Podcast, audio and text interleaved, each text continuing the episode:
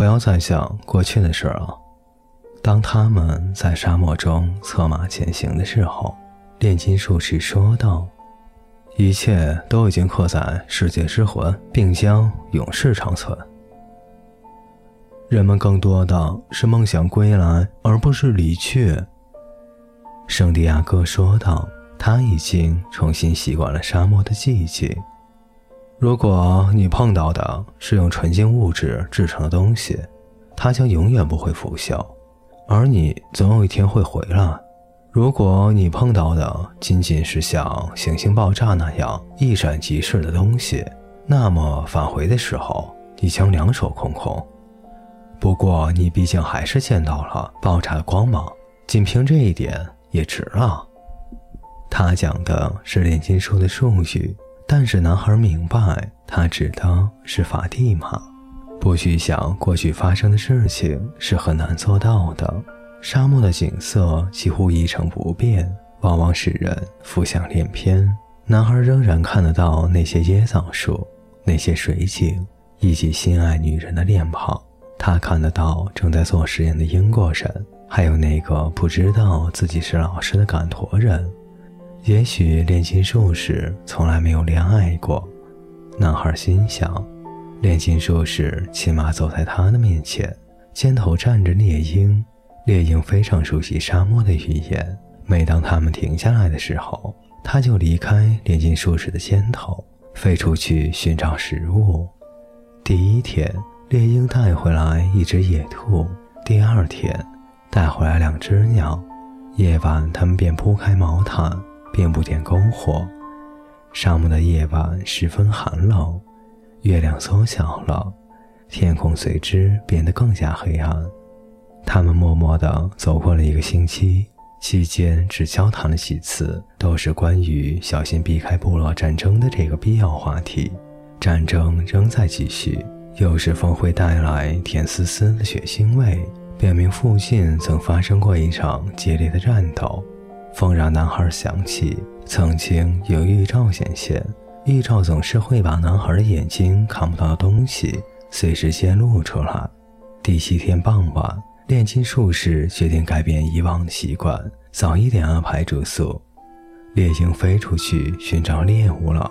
炼金术士取出旅行水壶，递给男孩：“现在你就要到达这次旅行的终点了。”炼金术士说：“祝贺你追寻了自己的天命。”您一直默默地为我引路，男孩说：“我以为您会把掌握的本领教给我呢。前些时候，我曾和一个带着炼金术书籍的人相处过，但是没能学到什么。想要学到本事，只有一种方式。”炼金术士回答说：“那就是行动。你需要学会的一切，这次旅行都交给你了。”男孩想知道是什么，可是炼金术士的眼睛却盯着地平线，等待猎鹰回来。为什么人们都叫您炼金术士？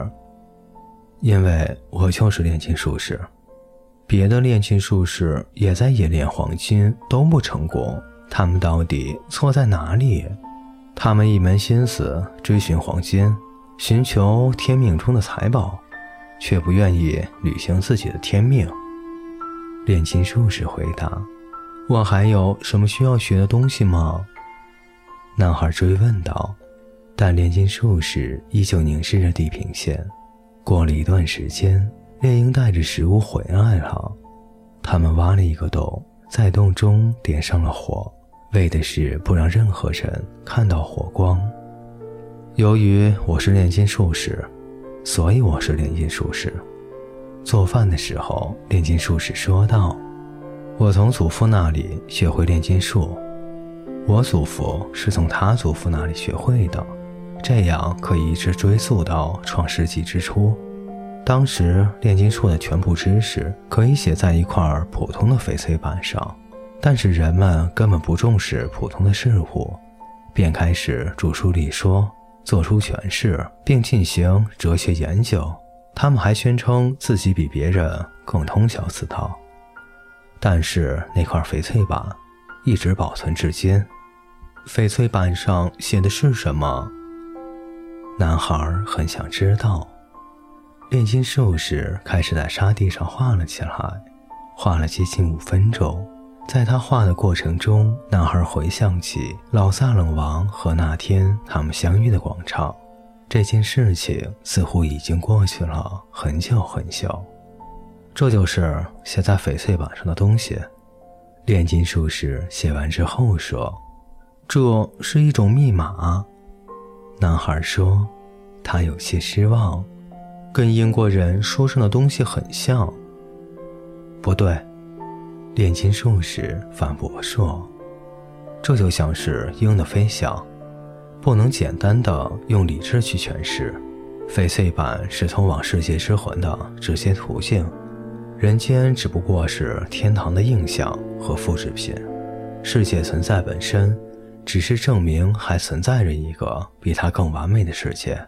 上帝创造世界是为了让人们通过可见的事物理解他的教诲以及他智慧的神奇之处，我把这称之为行动。我应该理解翡翠板的内容吗？男孩问道。也许吧。假如你正在一间炼金术实验室里，现在就是你研究的最佳时机，你将会找到理解翡翠板的最好的方法。然而此刻你在沙漠里，因此你要潜心于沙漠之中。沙漠和世上其他东西一样，可以用来理解世界。你甚至不必理解沙漠，只要普通观察沙粒就行。从中你可以看到天地万物的神奇之处。怎样才能潜心于沙漠之中呢？倾听你的心声，先了解所有事物，因为心来自世界之魂，并且总有一天会返回那里。他们又默默地走了两天。炼金术士现在更加小心谨慎了，因为他们已经接近了战斗最惨烈的地区。而圣地亚哥则一直努力，试图倾听自己的心声。这是一颗很难对付的心。过去他习惯于不断的上路，现在又千方百计的要回归。有时候他的心长时间的倾诉离愁别绪。有时候又为沙漠的日出激动不已，让男孩暗暗落泪。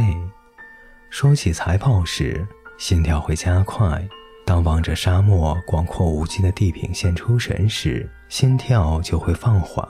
但他永远平静不下来，即便男孩不和炼金术士讲话，心照样不会平静。